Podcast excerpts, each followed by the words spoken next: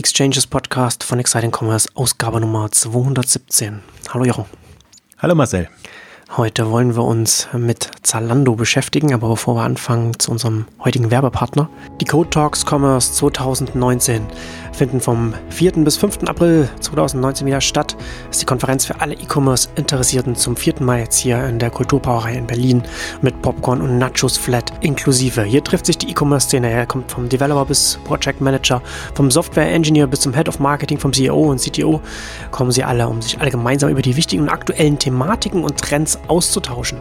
Vor Ort erwartet die Besucher während der zweitägigen Konferenz ein abwechslungsreiches Programm mit rund 80 nationalen und internationalen Top-Speakern, die in neun verschiedenen Tracks auf verschiedenen Leveln über Themen wie IT-Organisation, Systems and Solution, Customer Interaction and Activation, Infrastruktur und Operations berichten und sich austauschen. Die Code Talks Commerce hat den Zweck, Business- und Tech-Themen aus dem E-Commerce-Bereich zusammenzubringen und von allen Seiten detailliert zu beleuchten. Mit dabei sind angesehene E-Commerce-Unternehmen wie Verifox, Otto, Spryker, HelloFresh, About You, Idealo, Shopify, Mr. Specs, MediaMarkt, Saturn, Google, NFQ, Asia und weitere.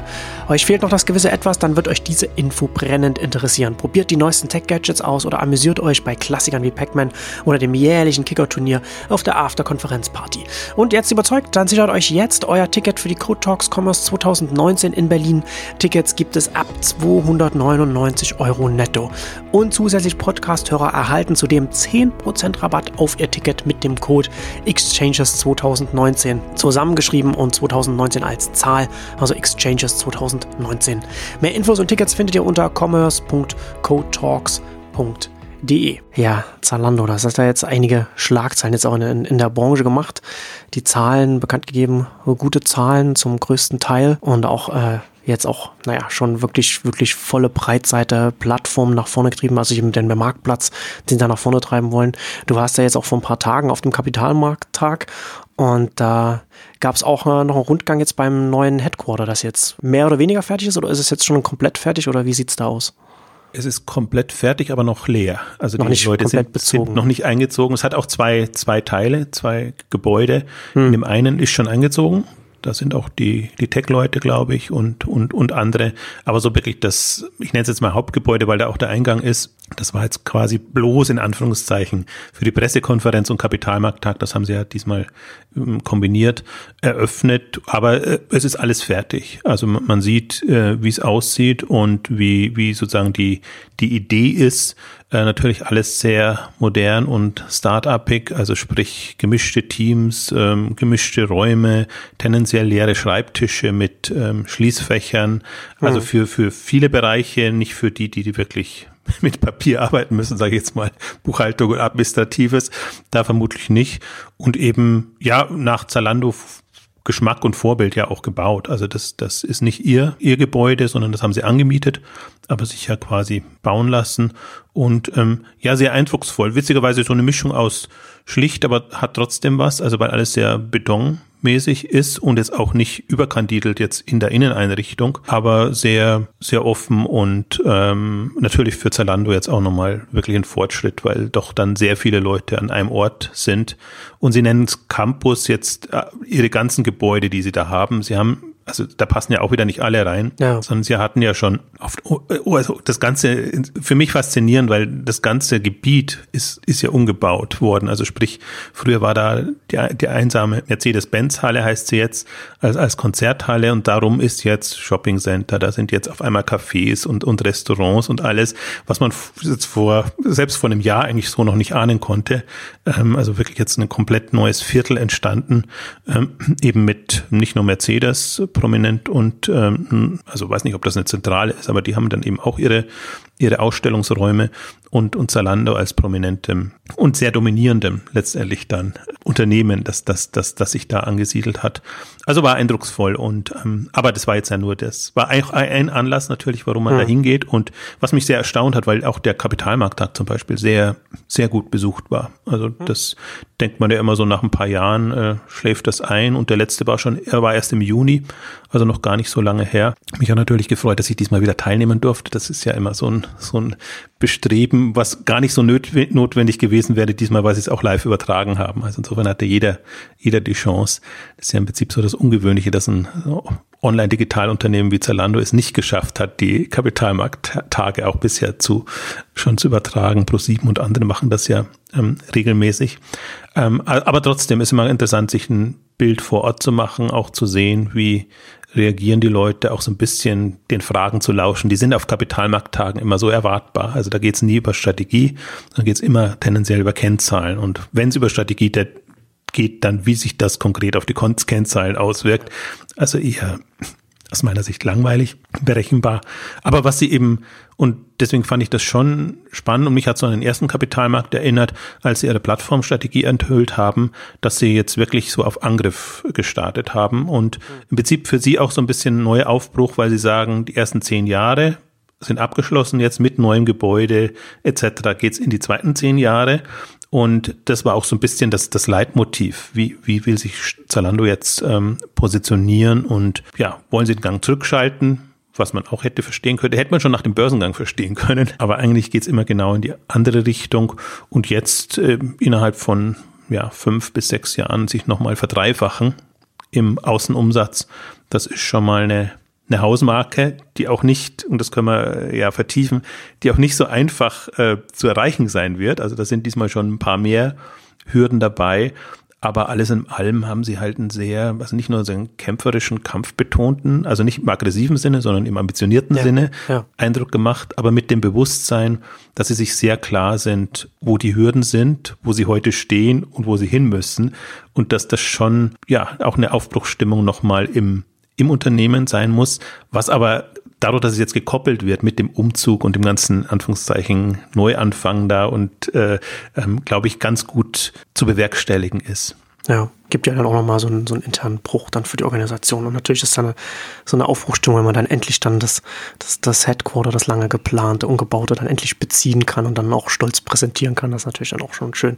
Ja, ich habe äh, von, von dem, was man so dann, ne, was, was Salando so gesagt hat auf dem Kapitalmarkttag, was du auch geschrieben hast und andere, war so mein Eindruck, wenn man so ein bisschen so Big Picture macht, dass ähm, Zalando jetzt so ein bisschen so eine, so eine Klarheit bekommen hat, wo es selbst hin will, was es selbst sein will. Ne? Also mit der eigenen App, mit dem und auch ganz klar mit dem Marktplatzfokus, den man, den man den jetzt, den man jetzt noch weiter pusht. Ne? Was sie, finde ich ja sehr euphemistisch, äh, wie sie es äh, Partnerprogramm nennen. Ne? Das war natürlich dann klar, dass man, ja, was ist natürlich unsere Partner, wollen wir euch an Bord holen, aber da können wir, kommen wir dann vielleicht dann auch noch darauf, dass natürlich dann auch das Machtgefälle sich dann auch ändert, je größer der Marktplatz dann selbst wird. Aber das erstmal beiseite gelassen, finde ich das schon sehr, sehr spannend gerade. Ne? Wir haben ja hier im Blog, äh, im Blog und auch hier im Podcast auch viel über, darüber geredet, was sie früher gemacht haben, was sie versucht haben mit ihren mobilen Apps, mit der, mit der Plattform, was sie ja dann wieder eingestampft haben. Ich finde ja das nach wie vor, dass sie das damals nur sehr halbherzig gemacht haben und das auch hätte anders laufen können. Aber jetzt haben sie zumindest erst einmal sich auf eine andere Strategie fokussieren sich jetzt also konkret auf die eine App, die sie haben. Das wird jetzt Plattform, Plattform äh, Marktplatz, wird weiter ausgebaut. Und ähm, das finde ich schon mal, glaube ich, mal sehr, sehr wichtig, da zu sehen, okay, da ist, eine, da ist ein klarer Fokus, da eine klare Vision und da auch eben die Ambition, was du jetzt auch schon gesagt hast, ja, mit, mitschwingen.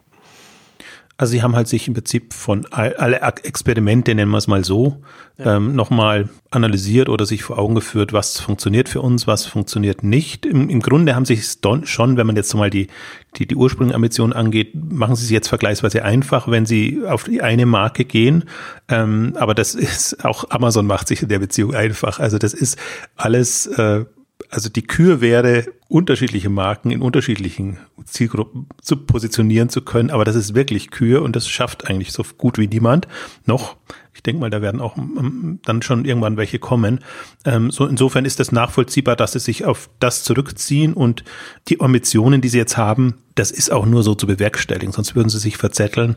Und ähm, jetzt haben sie halt so ein paar starke Felder oder Felder, wo sie denken, das findet Anklang und da können sie mhm. stark sein und stark werden.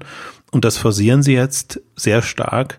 Das bedeutet trotzdem kompletter Wandel des Unternehmens und vielleicht gar nicht so schlecht, dass man jetzt auch den Vorstand nochmal umgebaut hat, auf fünf erweitert und sehr viel, sehr anders strukturiert hat, weil damit auch nochmal deutlich wird, wie anders Zalando jetzt ist oder es ist ja eher perspektivisch gedacht, wie es sein wird. Also und, und von Handel bleibt da nicht mehr viel übrig.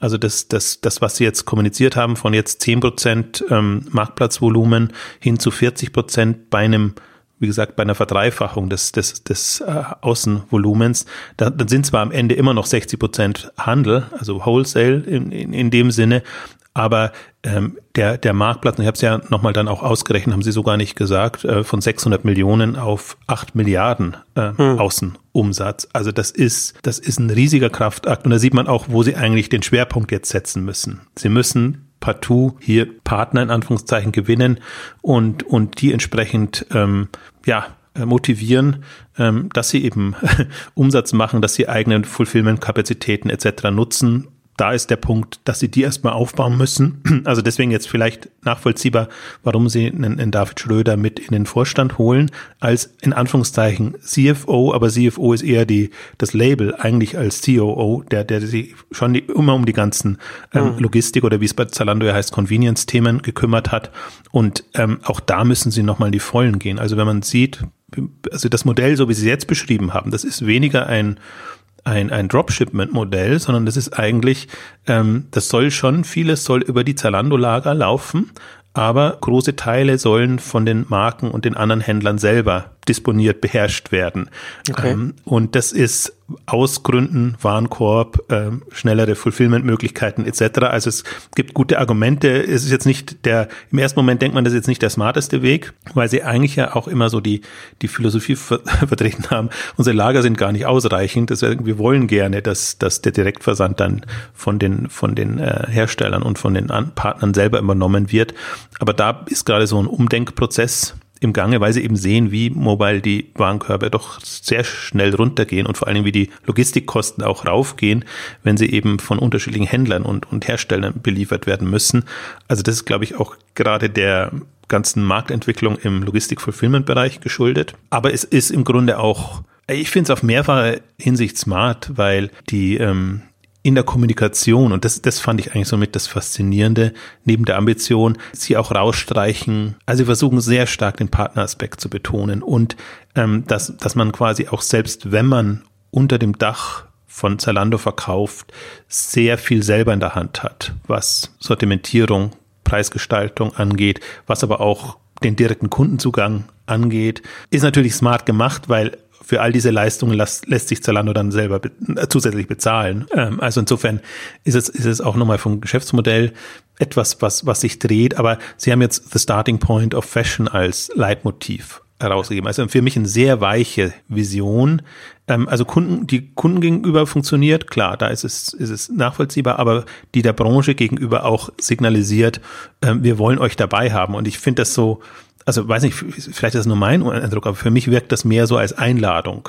Wir, wir sind das und wir wollen das gemeinsam sein. Und es ist nicht so ein hartes wie, ja, One-Stop-Shopping taucht manchmal sozusagen, ist quasi die, wäre die, hm. der, der, der, der, der, der unsympathische Begriff dabei, ähm, dass sie halt wirklich so ihr, ihre Macht spielen lassen. Also deswegen ist das eher implizit. Starting Point ist so, ja, schön. Und wir nehmen ja, der Startpunkt ist ja nicht dann, ne? Man ist ja nur der Startpunkt, man ist nicht die ganze Reise. Genau, also dass, ja. dass sie wirklich, also hm. dieses, dieses Kontrollmoment, das man ja auch symbolisieren könnte mit, mit einer Umsatzgrößung, die, die, die Zalando jetzt hat, ist da nicht so drin. Und ich, das wird wahrscheinlich nur eine Phase sein, aber jetzt gerade, mir kam das so vor, als ob das ähm, allgemein jetzt diese ganze Strategie darauf ausgerichtet ist, gar nicht so sehr den Markenherstellern gegenüber, ich glaube, da kommen sie gut voran, sondern Zara und H&M gegenüber, dass sie denen signalisieren wollen, wir sind in dem Sinn kein Händler mehr, wir sind erste Anlaufstelle, wir laden euch ein, da mitzunehmen. Und gerade David Schneider macht das sehr gut. Und der ist ja da quasi der, der Botschafter und, oder der hm. Vertriebler, je nachdem, wie man will, äh, dem, in dem Bereich gegenüber, umgarnt die Leute da, versucht klarzumachen, warum, warum sie es auch selber nicht schaffen können, online so gut zu werden, auch, auch, auch den Zugang so hinzubekommen als Monobrand oder, oder, oder mit, mit einem beschränkteren Möglichkeiten und warum es deshalb Sinn macht, idealerweise ausschließlich Zalando als Partner zu haben. Das hat er sogar in so einem Nebensatz mal äh, so gesagt. Also das, Was das, auch die, er hat tatsächlich auch die Exklusivität auch, also ausschließlich oder Ne, das wäre ihm das Liebste. Ja, also, natürlich oder klar. Ihnen, ja, ihnen das Liebste. Ne? Aber das normalerweise das, ja, also das, das, das sieht man auch die Ambition. Das wäre natürlich dumm jetzt von anderer Seite. Aber, aber man muss schon sehen, wie sich das jetzt entwickelt. Und es geht ja um, um, um Apps. Also wie viele Apps hat man drauf und kann Zara zum Beispiel eine bessere App haben als Zalando oder sagt man, wenn man Zara auch über Zalando einkaufen kann, dann spare ich mir die, ja. die Zara-App ja. und, und solche Sachen. Ne? Und aber das, das ist gerade die, die Diskussion. Momentan hat Zara und H&M haben natürlich noch vergleichsweise starke Apps, aber vielleicht sind die Leute auch irgendwann genervt, weil sie dann eben, also down, mein stark downgeloadete Apps, hm, mein ja, mit, mit stark, weil du gerade stutzt.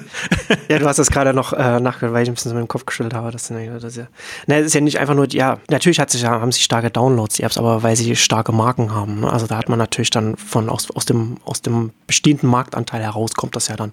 Aber die, die Experience dann bei den Kunden ist ja dann nicht gleich. Also muss, kann man sich die, kann man sich die Bewertungen angucken oder, oder was die Kunden dann so online zum Teil schreiben wie immer, ich kann sowas dann immer bei meiner Frau beobachten, die dann immer frustriert ist, dann, äh, wie das heißt. Es ist ja nicht einfach nur, dass man dann die App hat und dass sie schön programmiert ist, sondern wie ist das dann auch, man bekommt was, wie geht es dann wieder zurück, ne? dann muss man dann, dann muss man dann doch wieder in die Filiale und dann will es da zurückgeben, ja, nimmt es dann nicht und so weiter und sowas. Du darfst, ja, du darfst, aber dann in der Filiale sagen sie dann, das geht dann nicht, wenn das dann aufs Konto wieder überwiesen werden soll und so weiter, ne? Also da, da bekommt man, das macht man ein, zwei Mal und dann hat man keine Lust mehr. Ähm, von daher ist das dann, ist das ja auch diese, diese vielen Downloads, die diese Apps haben, können auch so ein bisschen dieser Erfolg, ne, den man mit die Kennzahl, mit dem man dann auch als, als Manager bei H&M und Zara und so weiter dann hausieren gehen kann und, und, und, sich freuen kann, ist natürlich was, was verdeckt, was dann vielleicht auch operationsseitig dann eben noch, dann eben noch fehlt. Und ich finde das interessant, so diese Überlegung, ne, also wie, wie kommt, wie kommt so ein Zara und so ein H&M dann auf so einen Zalando-Marktplatz drauf? Ich musste da dann nämlich im Vorfeld an so eine ähnliche Entwicklung gerade im Medienbereich denken. Da gab es gerade so Anfang des Jahres so eine interessante Entwicklung. Da ging es ja um Netflix. Die haben, äh, die sind, es haben die, die Friends-Sitcom sehr populär da drauf und äh, der, der rechte Inhaber Warner Media, die wollen selbst einen eigenen Streaming-Dienst machen, online, ne, auch online sein. Und dann natürlich dann die Überlegung, es wäre natürlich gut, die Sachen, die man selbst hat, exklusiv bei sich selbst zu haben. Aber jetzt ist natürlich, es hat Netflix, weil die natürlich dann auch, die, und, und die wissen natürlich, wie wertvoll das für die ist. Ne? Die haben natürlich auch noch einen Datenvorsprung auch noch, wenn die in die Verhandlungen reingehen, was beim Zalando natürlich dann auch so ein bisschen der Fall ist, wenn man dann so ein bisschen Marktwissen hat. Und da ist es jetzt, da hat sich Warner jetzt quasi breitschlagen lassen oder, oder, oder sich quasi locken lassen, da jetzt äh, Friends dann äh, Netflix zu geben, für, weiß ich nicht, 300 Millionen US-Dollar, ne? aber nicht exklusiv, sondern dass man sagt, man kann es dann auch noch selbst bei sich draufnehmen äh, und dann auch noch anbieten. Ähm, äh, das ist ganz interessant. Ich folge da äh, auf, auf Twitter dem, dem ehemaligen Strategie-Head äh, Head of Strategy von, von Amazon äh, Studios, der da viel dazu, auch öffentlich viel dazu analysiert und dazu macht. Und hat er quasi gesagt, ne, das ist ein bisschen so, wants to have its cake and eat it too and, and have another cake. So ein bisschen so, man will halt alles mit, mit drin haben. Aber es ist natürlich es ist eine ganz normale logische Entwicklung, dass man als Manager denkt, naja, jetzt auf die 300 Millionen US-Dollar jetzt im, im Jahr jetzt hier zu verzichten, das kann man ja erstmal noch mitnehmen und dann, und dann haben wir es ja trotzdem noch unsere Inhalte da und dann sind ja auch da noch. Aber wenn man wenn man drüber nachdenkt, ist es natürlich für das eigene Angebot langfristig strategisch sehr problematisch, ne? weil man da natürlich, man hätte eigentlich was Exklusives, womit man die Kunden äh, ziehen kann. Aber kurzfristig sind die Anreize natürlich, das dann erstmal noch einem Netflix zu geben oder dann eben jetzt in dem Fall dann auf einem Zalando-Marktplatz zu sein und dann vielleicht sogar sagen, okay, wir haben es bei uns, aber wir können natürlich auch noch alle Kunden mitnehmen, die da sind, der große, ne? diese, diese, diese Einkommen. Und dann macht macht man das und dann verliert man den, den Vorteil, den man eigentlich von dem, von der Bekanntheit, die man von diesem, von dieser Marke hat, ob das jetzt die Sitcom ist oder, oder die eigene Eigenmarke bei Zara und H&M die Sachen, die man hat, das verliert man dann so sukzessive. Und ich glaube, dass man das ganz oft so bei so etwas beobachten kann, weil natürlich der Lockruf der Marktplätze, der großen Plattformen natürlich sehr, sehr hoch ist. Und natürlich hast, sitzt du als Manager da und du musst natürlich auch gucken. Das, ist, das tut dir natürlich sehr, sehr weh, dann zu sagen, okay, ich verzichte jetzt darauf. Und wie, ne, du hast es ja vorhin schon gesagt, beim Kapitalmarkttag, da sitzen dann die Finanzanalysten, wollen die Kennzahlen sehen und die wollen dann wissen, warum man jetzt auf die 300 Millionen oder wie auch immer verzichtet. Da muss man schon mal gute Gründe dann dafür anbringen. Und das sind so diese Entwicklungen, die ich finde, kann man an ganz vielen Branchen dann so beobachten, ne? dass, dass so langfristig das für die, für die Marktplätze arbeitet, wenn man da, ähm, wenn man die langfristige Sicht dann der kurzfristigen opfert. Das ist genau der Punkt. Und das ist ja auch das Interessante, dass Amazon taucht in den Unterlagen zum Beispiel überhaupt nicht auf, sondern Referenzen sind Netflix, Spotify, iTunes etc. Ähm, genau unter den ähm, Aspekten, wie du es jetzt beschrieben hast, ähm, auch die, die Lockrufe, die Verführungskunst, dem hingegen, ähm, auch im Prinzip, dass man jetzt schon ähm, eine ganze Reihe von Zara-Marken hat und auch äh, H&M-Marken hat. Also und die sehen natürlich dann auch, was funktioniert, wie funktioniert. Äh, Zalando motiviert die mehr zu investieren. Mango ist da immer ein Beispiel, die erst rein virtueller Partner waren und jetzt zunehmend näher ranrücken und mehr Produkte quasi dort haben, auch mehr Umsatz machen. Und das ist genau der Punkt. Und man kommt dann auch aus der Falle nicht mehr raus. Und deswegen glaube ich auch, dass die Strategie so aufgehen wird. Und ich habe für mich so die These, Hypothese, spätestens 2020, aller spätestens 2021, hm. wird man zumindest eine Auswahl an Produkten von, von Zara und H&M, also die Kernmarken, ähm, bei Zalando finden, ähm, weil es einfach Sinn macht und weil es, wie du es auch beschrieben hast, äh, die, die Mobile-Apps, ich ignoriere die immer so ein bisschen, wenn die in den Listen auftauchen, weil alle, die eine bestehende starke Marke haben, tun sich einfach sehr, sehr viel leichter, auch im, im Stationären. Für mich ist wichtig, was die, die Newcomer, ähm, also entweder Online-Player oder, oder wirklich Newcomer wie Wish und andere machen, weil für dieses viel schwieriger, da, da reinzukommen und sich ja. da et, etwas aufzubauen. Und ähm, deswegen sind es viel relevantere Player. Also das ist, ist faszinierend, auch so wie du es jetzt nochmal beschrieben hast, kann man eins zu eins sehen. Ähm, sie, sie, also nicht nur von wie, wie funktionieren Marktplätze, wie funktionieren diese ganzen Modelle, auch der Abo-Gedanke, der dahinter steht, kann man gleich noch später ein bisschen darauf eingehen, wie, wie sie Zalando Plus sehen oder, oder das machen. Auch im Prinzip, dass sie ähm, auf die, ähm, wie haben sie es genannt, auf, auf die tiefen Kundenbeziehungen ähm, eingehen. Das fand ich eigentlich so mit den, den ähm, heftigsten Schnitt, weil das kann man auch bei Amazon gerade kritisieren oder sehen, dass die, die den Dienst häufig nutzen. Für die ist es toll, ein wirklich gutes Shopping-Erlebnis, alles funktioniert. Hm. Aber die, die es gelegentlich nutzen, für die wird die Hürde dann immer größer. Und ähm, aber da hat Robert Gens auch, auch ganz klar gesagt, oder in der Kombination mit Jim Freeman, die haben gemeinsam den Vortrag gehalten, ähm, dass sie da halt eine Entscheidung treffen, oder die müssen in vielen Punkten jetzt eine Entscheidung treffen, welche Weg sie gehen. Und da ist eben ganz klar, die, die die Stammkunden, Vielbesteller, das ist das, ähm, das Zalando-Klientel. Und das wollen sie, wollen, wollen sie da haben. Und ähm, das wollen sie mit App und mit Zalando Plus und mit den ganzen Services, die sie künftig anbieten wollen, ausbauen und, und da so einen Login-Effekt dann eben haben. Und ähm, das macht Sinn, aber auch das ist wieder so die, ja, der, der, der, der, wie soll ich sagen, die, die Abkürzung würde ich es nicht nennen, aber das, das nimmt ihnen auch irgendwann Potenzial. Sie gehen zwar, sagen sie aus, also das, das, das Zahlenspielen spielen sie jetzt auch, dass sie sagen, wir haben jetzt 26 Millionen Kunden, wir sind, äh, wir haben, also von der Abdeckung sind wir eigentlich mit Abstand die, ähm, die, die, die größte Kundenbasis in, dem, in, dem, in Europa im, im Mode-Online-Bereich haben.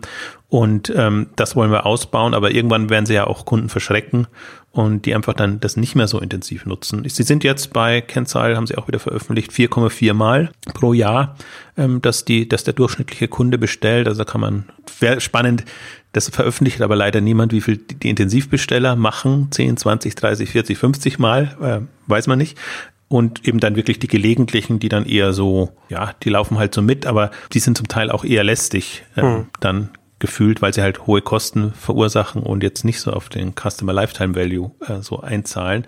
Also das ist das ist auch so eine so eine Diskussion und ähm, die sie führen und wo sie sich aber entschieden haben und wo, wo jetzt eben, also fand ich bemerkenswert, Zalando Plus als das liefert jetzt immer nur so ein bisschen nebenher und als Test und ähm, jetzt ganz klar da gehen wir auf Angriff. Das wird international ausgerollt, war bis jetzt in, in Deutschland ein, ein Testprogramm.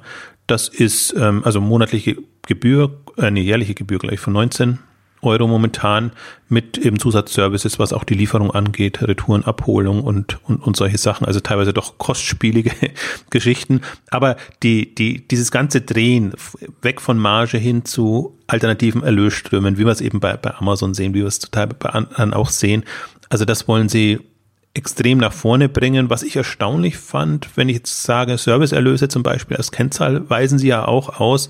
Das war ein Wachstum von 40 Prozent. Das fand ich eher äh, überraschend niedrig, äh, wenn ich sage, das ist noch im Angriffsmodus. Ja. Also das müssen sie extrem ausbauen, aber sie haben auch die Kennzahlen ein bisschen umgestellt. Also das ist, das ist alles sehr, äh, weiß nicht, ob das so hundertprozentig vergleichbar ist, aber so steht es auch im 2018er, 2017er Zahlen im, im Geschäftsbericht ähm, zum Beispiel drin. Ähm, ich habe mich nur über die 40 Prozent habe ich mich gewundert. Also ist per se schon ein großer Sprung und sind auch jetzt, mm, ich glaube, es waren so Mitte äh, so zwischen 100 und 200 Millionen oder sogar mehr. Also es war schon, es ist schon substanzielle, ähm, substanzieller Umsatz, den sie machen. Aber ich habe es ja gesagt, so 600 Millionen Marktplatzumsätze, davon 190 mit ähm, Ausverkaufsprodukten oder nicht verfügbar Produkten, also wo sie so ein bisschen das, ähm, äh, ja, wie nennen sie es, Backfilling äh, äh, Lösung, äh, den, den, die, die, die Marken und Hersteller nutzen. Man könnte auch sagen, wo sie falsch disponiert haben. ähm, das, aber das ist ja die, das ist ja der Reiz, das ist ja die Schönheit des, dieses Modells, dass, dass man als Plattformanbieter eigentlich sehr viel flexibler wird und nicht mehr so diese, ja. diese hohe Kunst des ähm, Disponierens haben muss, sondern dass man durch diese Struktur, die man sich schafft, sehr viel. Äh, genau das ist ja was, was man ein bisschen auslagert an die Partner. Ja, ja. Und dann ist man eher in der Kundenansprache in der Pflicht, ja. dass man genau weiß, was, was bietet man denen an in der Vorauswahl etc. Ähm, und muss das gut können und hinten raus im Sortiment, da kann man sich ein paar, ja, das sind dann gar nicht mehr Schnitzer leisten, sondern da hat man seine Strukturen eben so geschaffen, äh, dass, dass man eben auch Möglichkeiten findet, wie die Produkte, äh, wie die Leute dann doch noch an die Produkte äh, kommen können. Und hier noch ein Hinweis auf das K5 Connect Dinner am 11. März 2019. Aktuell sind noch ein paar der begehrten Plätze übrig. Gemeinsam mit Spriker und Friends of Sea lädt die K5 GmbH am Vorabend der Internet World 2019 wie immer handverlesene Unternehmer, Macherinnen und Entscheiderinnen der digitalen Handelsszene zum Network Dinner ein. Das Ziel ist entspannte Vernetzung im K5-Stil, intensiver Erfahrungsaustausch und natürlich ein wenig Viva Bavaria. Also wann? Am Montag, den 11. März 2019 ab 19 Uhr und wo in der Haxenbauer im Herzen Münchens in der Sparkassenstraße ist das. Was? Drinks, Dinner und entspanntes Networking for free. Die Anzahl der Plätze ist auf 80 begrenzt, also schnell melden bei Interesse. Ja, ich finde es interessant, ne? gerade was, was du jetzt mit dem Zalando Plus gesagt hast, da, das ist ja schon noch sehr analog zu Amazon. Da, da empfiehlt sich auf jeden Fall so unseren Amazon-Rundumschlag da nochmal anzuhören, was wir da auch zu Amazon Prime gesagt haben, so strategisch. Ne? Also das kann ja durchaus auch etwas sein, was, was dann für Zalando dann mittelfristig, langfristig auch zutreffen wird. Ich würde aber gerne nochmal auf die Bestellfrequenz zurückkommen und, und äh, gleichzeitig auf die sinkenden äh, Einkaufskörbe, weil ich fand das ganz interessant, was äh, Thomas Lang hat das ganz gut in Kontext gesetzt in, in seinem Beitrag nochmal dazu.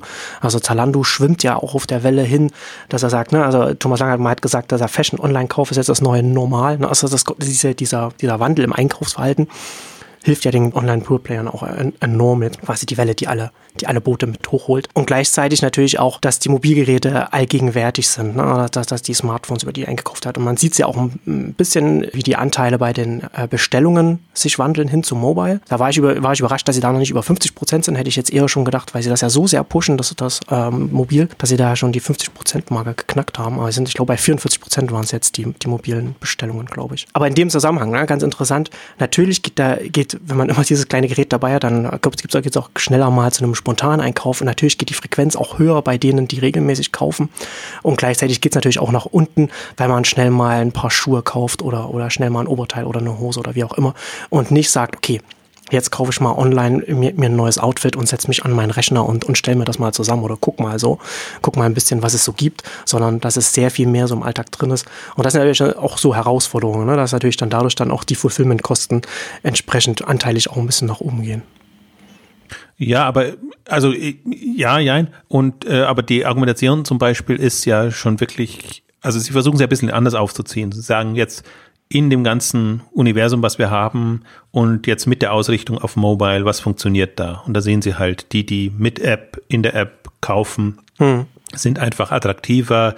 Also geht gar nicht so sehr darum, jetzt äh, die, die Maximum an Bestellungen zu haben, sondern die Anzahl der Zeit, äh, die die Leute da verbringen und all diese Kennzahlen. Man also mehr so, also auf jeden Fall auch so Mindshare, nicht nur Market Share, sondern Mindshare auch ganz wichtig. Ja, genau. Also das, das, das ist die Sinn. eine, also Sie haben zwei Argumentationen, weil, weil du gerade sagst, also Mindshare ist das eine, Share of Wallet ist, ist das andere. Hm. Dass, dass ja. Sie eigentlich von den Kunden, ähm, jetzt sagen Sie, die bestellen zum Teil oder im Schnitt haben Sie ich weiß gar nicht mehr genau die Zahl, aber sagen wir mal 25 Prozent Ihres Modebudgets landet momentan bei Zalando und Sie wollen wollen natürlich da höher gehen und sprich, deswegen sind wir ja die Diskussion H&M, Zalando, äh, H&M, Zara, ähm, die einfach einen, guten anderen Teil des Budgets ausmachen. Ähm, das sind so die, die Denkansätze, die sie haben. Und deswegen, selbst wenn das Segment jetzt noch klein ist, ich meine, sie haben intern ja schon die Kennzahlen. Und also, wie gesagt, das vertriebsorientiert jetzt die Unterlagen, wenn man sich anguckt, stehen sie ja da auch schon drin, da sieht man ja, wie, wie sie vorankommen, auch wenn sie stolz darauf verweisen, dass, dass ihre Kohort, Kohorten tendenziell besser werden und, und lauter so, so Sachen. Ähm, also deswegen, ähm, das ist also für mich also spannend halt, ein, ein, interessanter strategischer Ansatz ist. Ich wollte noch kurz zu dem ähm, Zalando Plus noch was sagen, dass das wirklich, also der Gedanke, man muss echt immer dann sich nochmal darauf besinnen, ist mehr Netflix. Das ist, hm. das ist das Denkmodell, das sie haben bei dem Abo. Und sie nennen es dann auch Subscription. Und das finde ich einen interessanten Gedanken, jetzt Zalando als Abo-Service sich vorzustellen. Aber da sind sie ja jetzt noch nicht, ne? Also jetzt ist ja nein, schon mehr nein, Prime, dass man so ein bisschen was dazu hat. Aber also ist das so ein bisschen, dass sie durch die Blume quasi, keine Ahnung, Fashion als Abo da, äh, was da in die Richtung geht, also ja, dass das dann na, ausgebaut wird? Oder?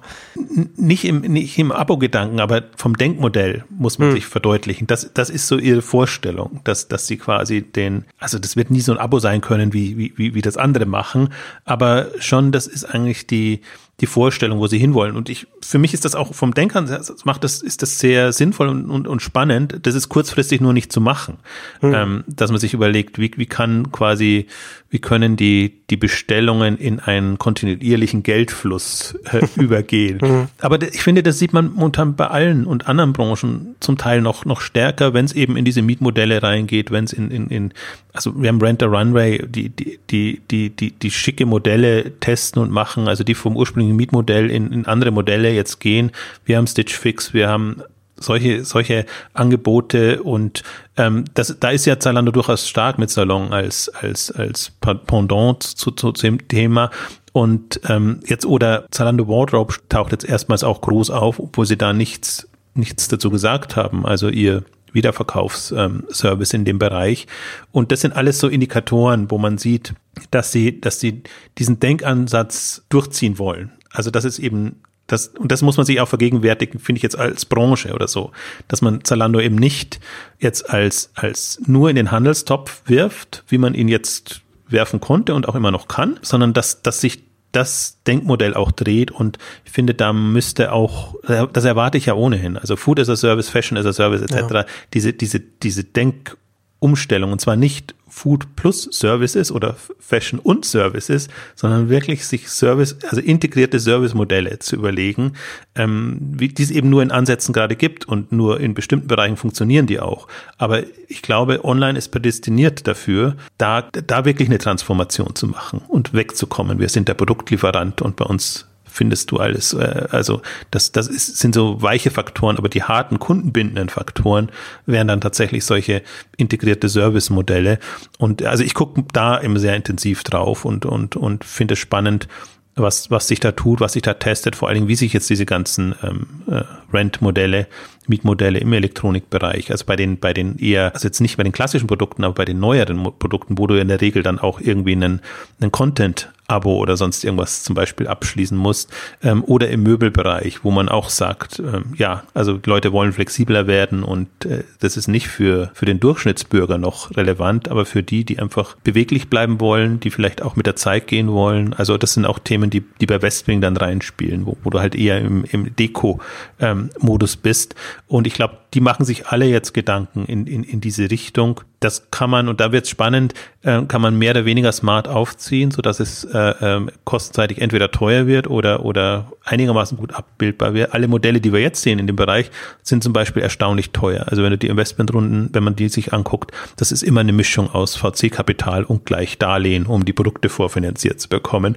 Das ist jetzt noch nicht unbedingt so der, der smarteste Ansatz, aber vielleicht geht das auch dann runter Richtung irgendwann mal Hersteller, dass die das als Modell für sich sehen und dann kann man da smartere Partnerschaften hinbekommen. Also deswegen, ich hm. habe jetzt mal ein bisschen gesponnen und das ein bisschen, bisschen, bisschen weiter gefasst, als es tatsächlich ist, aber um, um auch nochmal zu verdeutlichen, wie auf der Ebene äh, das, das Zalando-Denken sich ja. entwickelt und wie man es auch, also wie man es nicht mehr, das ist ohnehin auf, auf jeder Ebene eigentlich momentan so, man kann Zalando nicht mehr eins zu eins vergleichen. Ähm, auch zum Beispiel jetzt, wenn, wenn Zalando Marktplatz wird und man sieht das Außenvolumen und angenommen, da ist ein Zara und H&M drin, dann ist das wirklich kombinierter Umsatz. Ja. Und wirkt Zalando sehr mächtig, ja, aber. Weil dann, dann der, der Zara und der H&M-Umsatz mit drin ist, den sie dann auf einem Zalando-Marktplatz machen. Ja, das muss man dann auch genau. mitdenken. Aber die sind immer noch relevant, ne? Also ja, die, die, genau. deren Relevanz nimmt nicht ab. Und, und ich finde, das, das sieht man auch bei, bei Amazon. Amazon wird immer als so groß und mächtig gesehen, hm. aber wenn man drunter guckt, was da für spannende Händlermodelle, zum Teil auch Herstellermodelle drunter sind, die genau davon profitieren, ähm, das muss man schon auch sehen, wenn man, wenn man sich jetzt so ein, so ein Markt oder eine Branchenentwicklung anguckt. Ja.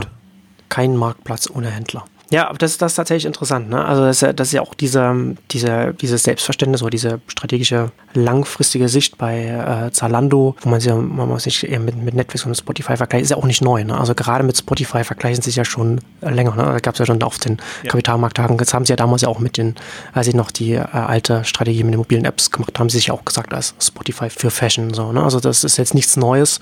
Deswegen kann man da schon davon ausgehen, dass da sehr viele Gedanken da auch dahinter stehen vom Management her, was man da was man da machen möchte. Lass uns doch als nächstes vielleicht so ein bisschen so darüber reden, wo sie jetzt international stehen, weil da finde ich, das finde ich ganz interessant, dass sie da jetzt in der Dachregion ja nochmal ganz gut gewachsen sind und dass das jetzt, also wenn man sich den Umsatz anschaut, das ist ja quasi die eine Hälfte Dach und die andere Hälfte dann der Rest von Europa. Also da sind sie ja, muss man da, muss man da sagen, dass sie da jetzt sehr stark äh, gut im äh, Deutschland, Österreich und der Schweiz vorangekommen sind oder sind sie schwach im Rest von Europa gewesen oder wie muss man das, wie sollte man das einschätzen? Ich weiß nicht, also vielleicht noch eine Vorbemerkung insgesamt zu den Zahlen. Eigentlich war das ja ein, ein, ein schwaches Jahr oder wie Sie es schön nennen, ein holpriges Jahr. Also wenn Sie jetzt das vierte, vierte Quartal nicht gehabt hätten, was mit, mit plus 25. Gutes Quartal, das auf ein schwaches Quartal äh, gefolgt ist. Ja, also das war ein sehr, und Sie waren auch nur im Wachstum am unteren Ende der Grenze, also sprich 20 Prozent. Ähm, das war jetzt nicht so also es war schon gut und in Ordnung, aber es war nicht so rühmlich, wenn man, wenn man die Ambitionen gesehen hat. Und ich bin nicht so sicher, ähm, also ich weiß nicht, ich, also für mich wäre jetzt das nicht so bemerkenswert, so, so der Dachbereich und, und generell, wie kommen sie ähm, am deutschen Markt und überall voran, weil das sieht man eigentlich schon, dass, also von Sättigung möchte ich jetzt noch nicht sprechen, aber ähm, das, das geht schon nach unten und das zieht natürlich den Gesamtschnitt nach unten. Und ähm, die, glaube ich, Herausforderung ist schon noch, und sie wurden da also ich glaube, in jeder zweiten Frage wurden sie von irgendjemandem der internationalen äh, Investoren gefragt, wie sieht's denn in Italien aus, wie sieht's denn in Frankreich aus und mhm. könnt ihr nicht da ein bisschen mehr dazu sagen? Und ähm, da winden sie sich sehr. Also kommt natürlich die Standardantwort, es läuft immer gut und äh, es geht voran. Aber man hat jetzt zum Beispiel ja gesehen, wie sie jetzt speziell nochmal in Schweden oder in Skandinavien ein Lager aufgemacht haben, um gegen Boost und, und da wirklich ähm, aggressive New Newcomer ähm, anzukommen, ähm, wie sie in Italien eine Mindestbestell Wert einführen mussten, damit das äh, profitabel mhm. betrieben werden kann.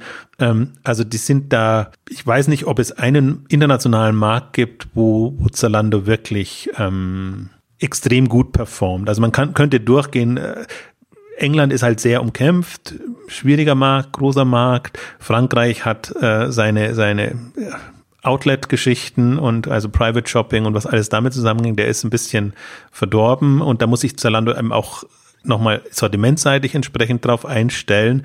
Also das wäre mal interessant zu hören und zu wissen, wie das dann in den einzelnen Märkten vorangeht. Deswegen ist das schon andererseits aber auch interessant zu sehen, wie, wie einfach der, der Dachraum jetzt funktioniert. Und das ist halt nach wie vor ihr, da wo sie am längsten präsent sind. Es ist jetzt nicht, ich finde es interessant, weil in bestimmten Bereichen ist es halt nicht der experimentierfreudigste Markt, also kundenseitig. Da, wenn sie noch irgendwie noch einen innovativeren hätten, also dass sie in Zalando Plus jetzt in Deutschland testen, testen müssen und jetzt nicht, nicht irgendwie in, in Skandinavien oder irgendwo anders mhm. äh, machen können, das ist teilweise, glaube ich, schon nicht so optimal. Oder man kann es auch andersrum sagen, Amazon kann glücklich sein, dass sie die USA als Testmarkt haben und das dann irgendwo anders. Mhm. Also, oder USA, sagen wir mal Silicon Valley, Ost- und Westküste, sagen wir mal so, die, die schon, schon sehr geprägten ähm, Kunden. Und im Prinzip, das, da bin ich immer nicht so sicher, ob das ähm, bei Zalando so ideal ist und ob das auch so ideal ist, wenn man gerade im Mobile-Bereich Mobile neue ähm, Apps und neue Geschichten testen möchte. Also deswegen, ja, also ich, ich finde ohnehin, also wenn man, ich habe mir ja die Kurven angeguckt, sozusagen, die, die jetzt sich ergeben aus den neuen Zahlen und auch die Ambitionen, was ich bemerkenswert finde, aber da unterschätzt man Zalando immer, dass sie sich ambitionierte Ziele setzen, aber nicht zu hoch. Also auch dieses, was sie jetzt ja schon lang propagieren, 10 Milliarden Außenumsatz ähm, 2020. Wenn man sieht, mit diesen Kennzahlen, also mit der unteren Grenze, 20 Prozent, können sie das gut erreichen. Hm. Deswegen ist das, ist das ambitioniert, aber nicht so, dass man sagt, das ist jetzt schon Vollgas gegeben. Und so ähnlich ist es ein bisschen mit den 20 Milliarden, die durch die strukturellen Umstrukturierungen sehr, sehr herausfordernd werden, weil sie im Prinzip auf, auf Marktplatz setzen, wo sie jetzt mit 600 Millionen Umsatz jetzt noch nicht den wahnsinnigen, äh, die wahnsinnigen Erfahrungen haben. Aber auch das, die Kurve ist eigentlich jetzt flacher, als sie vor drei, vier Jahren war, wenn man so ihre Ambitionen gesehen hat. Ähm, aber ich bin sehr froh, dass sie jetzt umgestellt haben. Das war ja auch ein ewiges Hin und Her und sie haben sich letztes Mal so halb vorgetastet Richtung GMV ähm, und jetzt voll, ähm, wo aber kein Weg dran vorbeiführt. Man kann ich wollte gerade sagen, also man kann ja nicht eine Marktplatzstrategie fahren und sagen dann so, ne, also die, die Zahlen, die sie auch angegeben haben, die Ziele und dann auf und, und auf einen GMV verzichten. Naja, man kann schon, wie Amazon zeigt. Also das okay, sind die einzigen, ja, die das, die das zeigen, die das, die das hinbekommen. Haben, ja, gut, Amazon ist ja auch, stimmt, schon auch, auch äh, ein Vorreiter, was, was äh, das nicht, nicht Nennen der Zahlen angeht und der, und der, und der die, Grafen. Die, ja. ja, ist eigentlich bemerkenswert, dass die es nicht machen, weil alle anderen machen es jetzt. Ja, ja. JD, äh, Alibaba und so, die haben alle, also Alibaba eh, aber JD hat auch umgestellt. Ähm, und weil sie, weil die Umsatzwachstum, das haben sie auch so gesagt, das liegt halt dann nur mehr in Anführungszeichen bei 15 Prozent, wenn hm. das über Service äh, Einnahmen getrieben wird, die am Anfang noch nicht so stark sind. Ich glaube, wenn sich das dreht, wird das eine, wird das nochmal eine ganz andere Dynamik annehmen. Äh, aber momentan müssen sie quasi verargumentieren, jetzt auch der Börse, Investoren gegenüber, warum sie von 20 bis 25 jetzt im Umsatz runtergehen unter, unter diese Marke. Aber GMV-seitig ist das natürlich weiterhin hin das Level. Und deswegen macht Sinn. Ich, mich hat eher gewundert, dass sie sich da so gesträubt haben. Also sie haben sich auch gesträubt aus, wie es immer ist. Das ist eine operative Kennzahl mit der man das operative Business misst. Und das ist finanzseitig ganz schwer abzubilden. Und sie haben dann immer auch so schön, wie sie, wie sie vom einen zum anderen kommen, weil in den Revenues ist natürlich die Retourenbereinigung schon erfolgt. Also kann man in der Regel erst sechs Wochen nach äh, Quartalsende oder Monatsende ähm, fix machen. Im GMV ist das aber nicht, weil da gibt man ja, hat man ja sofort die Zahlen, was man da an, an, an Ware herausschickt. Ähm, also deswegen ist das immer aus, das ist von der Finanzabteilung dann, kommt vehementer Protest, ähm, weil, weil, weil, weil das ist ja auch nicht ihre Welt. Also danach wird auch das äh, Unternehmen nicht finanzseitig gemanagt. Aber in der, in der Marktrelevanz, Marktbedeutung etc. ist das einfach die Kennzahl. Sie ist zum Teil ein bisschen schwammig schwierig und GMV legt auch jeder dann anders aus. Aber für, ich würde es auch nie im absoluten Bereich vergleichen, sondern was die Umsatzdynamik angeht, ist das einfach eine, eine, eine schöne Kennzahl, mit der man sehr gut sieht, wer kommt wie voran und wo, wo sind Schwierigkeiten in dem Bereich. Also deswegen war ich da sehr froh, dass jetzt endlich diese Zahl offiziell kommt und, und dass man dann einfach ein bisschen, bisschen besseres Gefühl hat, und wenn sie jetzt zusätzlich noch stückeln müssen, und das ist ohnehin, also wenn man mal in den Geschäftsbericht einsteigt, das ist, ist ohnehin ein Drama jetzt bei, also Drama in Anführungszeichen, bei, bei Zalando, weil sie natürlich ähm, jetzt zum Beispiel das Eigenmarkengeschäft äh, natürlich auch für sich selber betreiben oder zum Teil eben quasi die, die, die Umsätze höher ausweisen, als sie sind, also in den einzelnen Bereichen, teilweise das aber dann wieder verrechnen müssen mit dem, was sie im eigenen Geschäft, also sprich äh, im, im, im, im, sie haben jetzt auch drei Rubriken aufgemacht, ähm, den, ihren, ihren Store ähm, oder vier eigentlich, also ihren Store, ihren, ihre Off-Price Geschichten nennen sie es, also Zalando Lounge, Outlets und alles, was damit zusammenhängt und dann eben noch ähm, Services oder sonstiges, also sprich sonstiges, wo hauptsächlich Services drin sind, aber auch jetzt in der Logik die Eigenmarken, das Eigenmarkengeschäft. Also es ist es ist noch nicht wirklich rund und ich glaube, da wird sich nochmal noch mal was tun. So ein bisschen ärgerlich ist, man kann es zum Teil jetzt nicht mehr vergleichen mit dem, was sie bisher veröffentlicht hatten. Sonst konnte man immer sehr schön eigentlich die Zalando Lounge ähm, Umsätze rausfinden und ich habe es nicht geschafft. Also wenn jemand eine, eine Idee hat, einen Tipp hat, wie man wieder auf die alten Zahlen zurückkommt. Ähm, das Off-Price-Geschäft ist auf einmal explodiert. Ähm, und man fragt sich so ein bisschen, wo das herkommt, weil eigentlich ursprünglich war das immer unter Sonstiges ähm, erfasst. Aber das ist egal. Man hat jetzt einen klareren Überblick. Man, man sieht, in, in welchen Dimensionen sie sich grob befinden und wie, wie die einzelnen Bereiche vorangehen. Und gerade der Off-Preis-Bereich, das ist einer, der mit am stärksten steigt, den sie auch profitabel betreiben können, wobei sie die Abschreibung, die sie ja dann vornehmen, irgendwo ja unterbringen müssen. Also ich vermute mal, die werden jetzt nicht unbedingt im Off-Preis-Bereich dann drin sein, sondern das wird im anderen Bereich dann passiert sein. Sie haben es auch bekannt gegeben, dass sie ähm, mehr, mehr ähm, äh, Rabatt geben mussten als gewollt oder geplant. Also das sind dann auch immer solche Sachen, die dann auf Kennzahlen zurückführen. Aber sie haben auch zum Beispiel nochmal zum, zum hm, Black Friday gesagt, äh, dass der trotz allem dann profitabel äh, äh, läuft, obwohl sie da allerhand Aktionen machen müssen. Aber sie sagen auch so, Black Friday-Geschichten sind für sie dann auch Experimentierfeld, dass sie einfach dann auch nochmal Lasten äh, austesten und, und wirklich so Extremsituationen ähm, testen können. Ähm, also deswegen, das ist, ja, äh, das ist so eine, ich habe ich habe es versucht, jetzt am Wochenende auch mir nochmal neben dem Kapitalmarkttag, wo es ja dann doch immer sehr fluffig auf strategischer Ebene zugeht, äh, mich in den Geschäftsbericht äh, zu vertiefen und, und da ein paar Kennzahlen rauszufinden. Ähm, das ist nicht so einfach, weil es eine Umstellung ist. Also man war sehr, sehr gewohnt jetzt an die an die bisherige Berichterstattung, hat da auch irgendwie alles sehr schön gefunden. Das hat sich eigentlich über vier, fünf Jahre jetzt nicht so geändert. Aber jetzt durch diese Umstrukturierung und andere Ausrichtung ähm, muss man sich da auch nochmal umstellen. Wobei im Grunde ist es nicht so schlecht, weil man kann es jetzt leichter vergleichen mit den, mit den internationalen Playern. Und ja, ich bin jetzt mal wirklich, wirklich sehr gespannt, also wie, ob und wie Zalando das, das voranbringt und diese, diese Umstellung. Also Errego-Organisation möchte ich es gar nicht nennen, aber die, die, die Akzente werden einfach sehr, sehr anders sein. Und ähm, das ist eine riesen Herausforderung. Und also wenn ich jetzt, sagen wir mal, also ich gehe aber da immer, denke, gehe immer vom Besten aus, rechne mit dem Schlimmsten, aber gehen wir mal davon aus, ähm, und so wirkte der Eindruck, sie haben jetzt diese Entscheidung getroffen, sie haben auch entsprechend ähm, ja, umstrukturiert, umgebaut und preschen jetzt voran. Also wenn, wenn, das sieht man jetzt ja dann sehr schnell im, im 2019 schon ob, ob da was geht.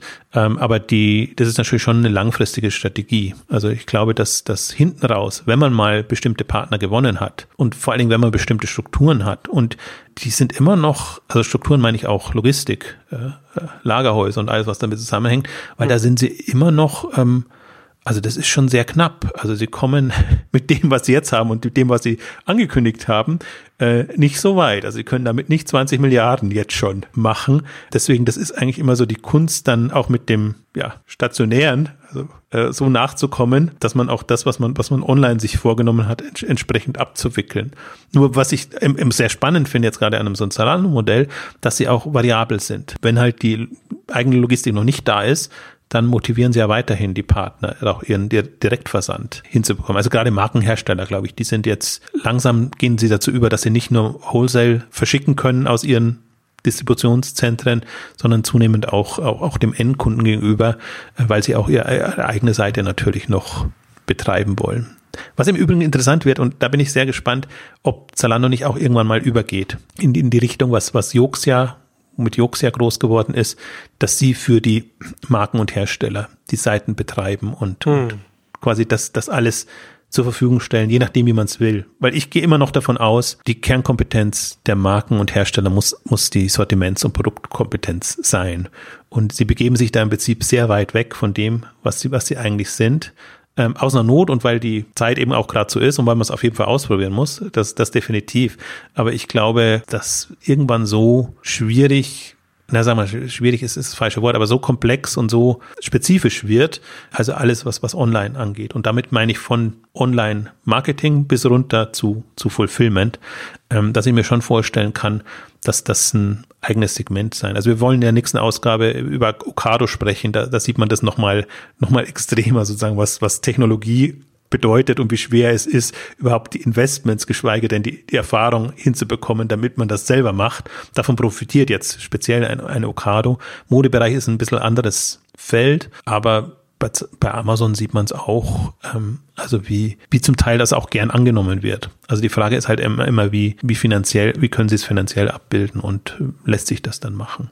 Ich habe noch ein Thema, auf das ich unbedingt eingehen möchte, weil ich da auch nicht zum Bloggen gekommen bin, was aber durchaus präsent war und was, was interessant war, weil sie auch über die Schwächen und die Hürden, Herausforderungen mhm. gesprochen haben auf dem Kapitalmarkttag. Und auch in einer Art, wo sie es, also das hat Jim Freeman im Wesentlichen, war ganz kurz, fünf, fünf bis zehn Minuten maximal präsentiert und ich habe mir schon gedacht, uiuiui, äh, äh, er präsentiert es jetzt quasi, zieht das von hinten auf, sozusagen nicht, wie gut sie schon sind, sondern wo die Schwächen sind und wo sie eigentlich sein wollen. Und ähm, auch dieses typische Amazon-Sicht, die Kunden Sicht, wie soll uns der Kunde irgendwann wahrnehmen, also als erste Anlaufstelle.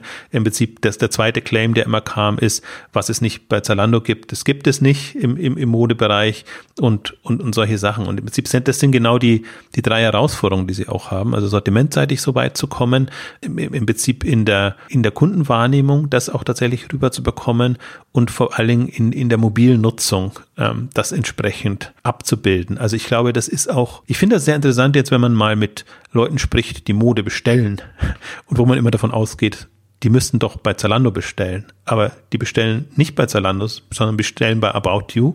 Ähm, und, und, und da kommt About You sehr gut voran, weil sie eben genau nicht so überfordert werden vom Sortiment und von der Fülle von Produkten. Also ist mir jetzt öfter passiert, deswegen sehe ich das fast schon als, als ein bisschen Signal oder auch Gefahr.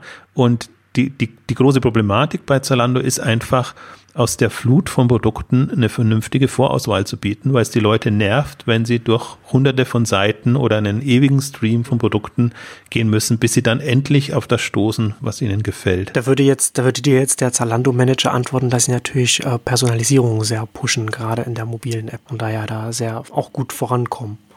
Das stimmt und da kommt auch das Stichwort AI und alles, äh, alles, was Zalando da auch aufgebaut hat. Aber deswegen finde ich eben, wenn man es ja immer so hört und mitbekommt, und das ist natürlich eine Ambition ja. und geht voll voran, wenn man dann mit, mit Leuten spricht, die Mode bestellen, die sagen, das ist, funktioniert für mich nicht. Und da sind wir wieder beim Punkt, zu sagen, wie für die Vielbesteller, die Zalando dauerhaft nutzen, glaube ich, wird das über die Zeit immer, immer besser. Hm. Für die Gelegentlichen, die dann mal wieder bei Zalando schauen, wird es frustrierend und die neigen dann eher dazu, sich eine andere Option zu suchen, als, also da kann Zalando auch nicht wirklich besser werden. Ne? Aber das ist so eine Herausforderung, die müssen im Prinzip auch allen Leuten signalisieren. Ich bin eben nicht nur da, wenn du irgendwas ganz was Spezielles suchst, was sonst wirklich nirgends gibt, sondern ich schaffe es auch, ähm, dir, dir wirklich eine relevante Auswahl zu bieten. Interessantes Thema im Übrigen, weil ich gerade so zwei Tendenzen sehe und ich bin nicht so ein, ich frage mich, ob, ob die das technisch alle schon so abbilden können jetzt ob die Zeit jetzt dafür schon so reif ist. Also alle wollen in die Richtung hin. Aber eine, eine andere Denkansatz wäre ja zu segmentieren und zu sagen, ich habe eine klare Vorstellung von meinen Kunden und die einen wollen halt wenig, meinetwegen nur Bestseller oder so. Ähm, die anderen wollen es so und die dritten wollen es so. Ähm, also ich frage mich so ein bisschen, ob die Aufgabenstellung nicht zu groß ist. Die, die möchtest du, das möchtest du natürlich lösen, sozusagen in einer App alles für alle so aufzubereiten. Ähm, ich finde es aber eben spannend, wenn jetzt, und, und Stitch Fix ist im Prinzip genau das Gegenteil. Stitch Fix ist mit minimalstem Sortiment irgendwie und, und einer sehr genauen Kenntnis relevante Produkte und äh, zu bieten. Und ähm, das verfolge ich gerade fasziniert in dem also vor allem im Modebereich ist es, ist es am besten zu verfolgen. Ich glaube auch im, im Food-Bereich und in anderen Bereichen ähm, kann das kann das passieren.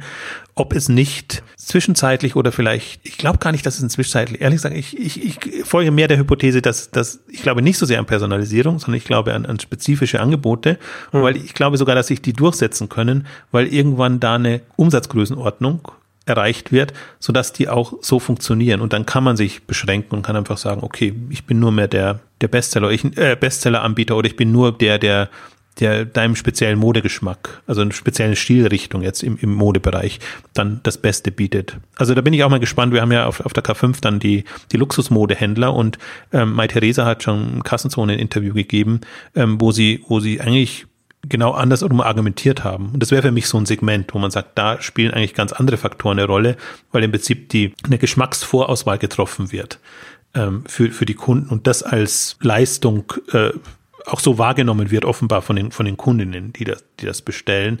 Also kann auch anders sein, dass, dass die sich dann übergangen oder bevormundet fühlen. Das, das kann genau dasselbe Moment sein.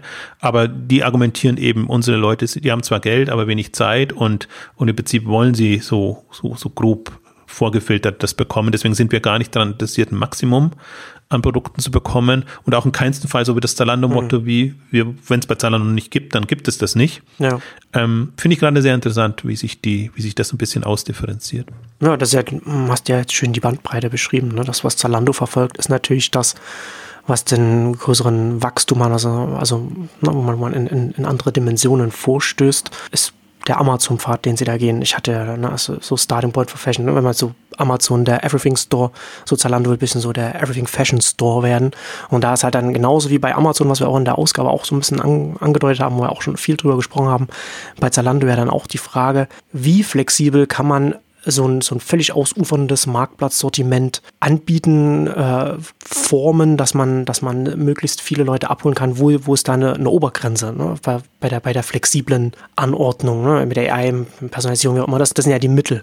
Und das Ziel ist ja eine möglichst flexible Anordnung da oder, oder das Angebot so zu machen, dass, dass man alle Leute abholen kann. Und da ist natürlich die Frage, wo ist da, wo ist da die Obergrenze? Das kann man auch heutzutage, glaube ich, noch nicht so richtig absehen.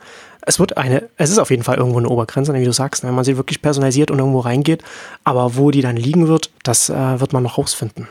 Ja, und aber nichtsdestotrotz, Zalando ist in der besten Position. Also, die können sich das jetzt äh, aussuchen und sie sagen auch, sie, also Stichwort Everything Store, das ist nicht die Idee, dass man alles bietet, sondern dass die Leute das Gefühl haben, dass man alles bietet und dass man Möglichkeiten findet, wie man das entsprechend abbildet. Also naja, aber wenn man, aber wenn du, wenn du schon sagst, wenn man sagt, was nicht auf Zalando ist, das existiert nicht, dann heißt das ja schon, dass man, dass, dass man äh, im Modebereich so weit wie so weit wie es geht auf dem Marktplatz alles abbieten möchte, anbieten möchte. Ja, ja, aber ehrlich gesagt, Kick-Produkte glaube ich nicht, dass Zalando irgendwann haben möchte. Dann kann man ja okay, sagen, okay, das ist, das ist auch ein, ein relevantes Segment und ja, vielleicht gibt es irgendwann, also sie sind jetzt ganz stolz, dass sie im Premium-Bereich vielleicht auch irgendwann mal in dem, in den unteren Kategorien. Aber ich glaube halt, das ist mein, das ist so ein bisschen, wo ich noch hadere damit. Ähm, das geht nicht alles über eine Marke. Ja, und, ja. und das, das, deswegen meine ich, das ist, die Kür wäre, unterschiedliche Marke für unterschiedliche Kundengruppen hm. hinzubekommen, die nicht unbedingt immer Zalando vorne drauf haben. Und das schafft momentan keiner.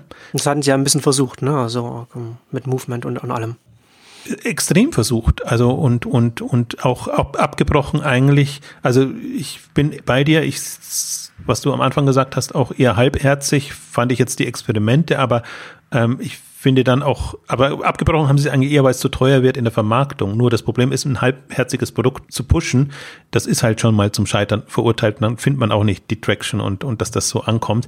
Ähm, also ich glaube, dass das ist die Chance für die anderen. Also ich, Zalando habe ich halt sich jetzt entschieden und Zalando wird Zalando bleiben und es wird kein äh, XY geben von, von, von Zalando erstmal. Also zumindest aus, aus, aus sich heraus kann ich mir nicht vorstellen, dass die sich das auch noch antun werden umso spannender finde ich, wie quasi die anderen Modeanbieter, die einfach diese Segmente abdecken können. Also Nawabi für große Größe, Mai Theresa Bräuninger für, für mhm. wirklich Luxus etc. Und, und da kann man, also Mode ist ja wirklich ein, ein, ein umfassendes Feld. Ähm, da kann es schon Spezialisten ähm, in, in, in, in dem Bereich geben. Jetzt läuft uns langsam die Zeit davon und wir hätten eigentlich noch so viele Themen. Aber eins möchte ich noch kurz ansprechen, auch die Sortimentserweiterungen. Ähm, Beauty war natürlich ein, ein, Thema, was, also Share of Wallet ist das Stichwort. Sie wollen natürlich jetzt auch mit anderen Produktsortimenten da vorankommen und versuchen jetzt den, den Beauty-Marken äh, ähm, klar zu machen, wie toll es ist, gekoppelt an Mode zu sein. Hm. Mal sehen, wie sie da vorankommen. Das sind ja, sind ja sehr störrisch äh, und, und auch sehr stationär fixiert noch. Ähm, aber auch das wollen sie forcieren. Aber die, Text, die Tests waren nur wirklich sehr sehr beschränkt und sie konnten, sie wurden dann auch gefragt, wie sind, sehen denn die Warenkörbe aus in Kombination? Wer bestellt denn tatsächlich dann auch mit in jeglicher Richtung? Da kam gar nichts. Also da hätte zumindest so ein Pseudo irgendwas hätte da kommen können, aber da sieht man eigentlich schon, die haben das sehr, sehr äh, getrennt davon jetzt getestet und aber wollen das vorangehen und Home äh, Home and Living ist auch noch ihr, ihr Thema, also klassisch, wie man es ja auch bei, bei Zara und Co. sieht, ähm, die die entsprechenden Sortimente mit reinnehmen.